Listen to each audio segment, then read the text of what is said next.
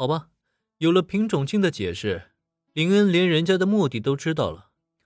雪之下杨奶那个腹黑妹想见自己，他觉得凭借他的三言两语就能让自己回心转意吗？这也是想的太多了。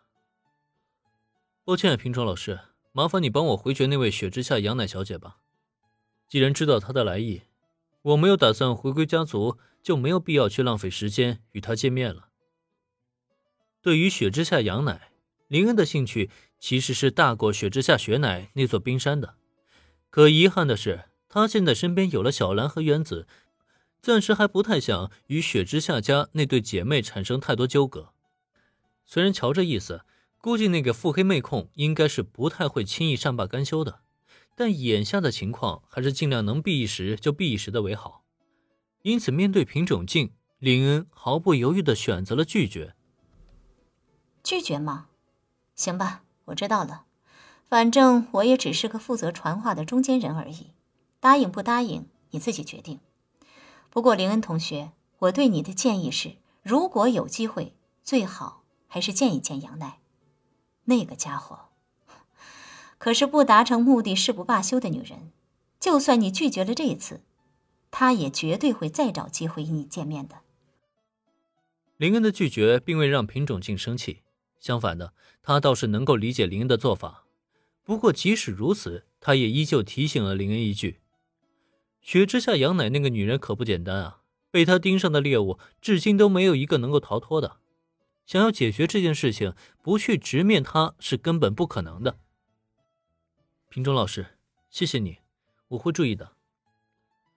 品种镜对雪之下杨奶很了解，林恩也知道他提醒的都是事实。因此，他也是对静可爱道了一声谢，并表示自己会多加留意的。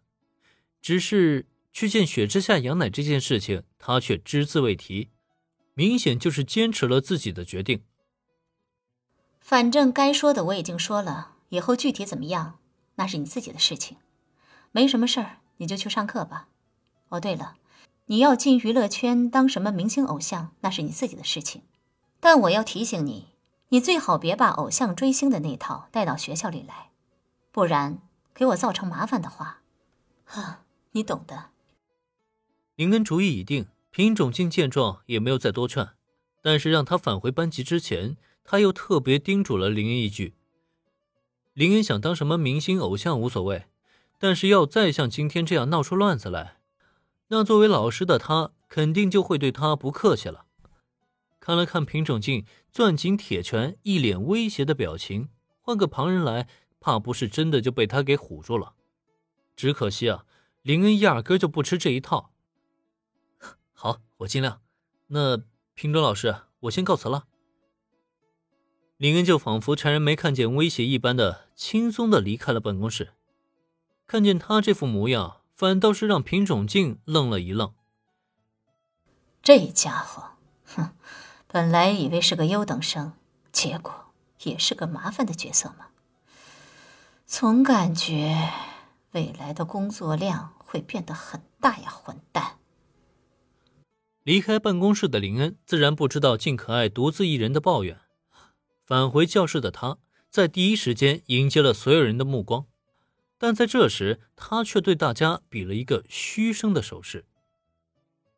一会儿大家有什么问题，可以随时找我询问。不过别围挤太多人哦，影响班级秩序的话，我虽然是没什么所谓，但如果被品种老师叫去谈话的话，我想大家都应该不会乐意吧。听林恩这么一说，本来还有些激动的同学们顿时老实了起来。虽然大家都很想知道林恩拍摄杂志的详情，但他们却更加畏惧于品种镜的铁拳。有这么强的威胁在，谁还敢在这个时候给自己找麻烦呢？见大家都安静了下来，林恩满意的点点头，走到自己座位时，看到小兰担忧的目光，他也顺势俯身在小兰耳边解释了一下，宽了他的心。没事了，刚才就是跟品种老师啊聊一聊，把事情说明白就好了。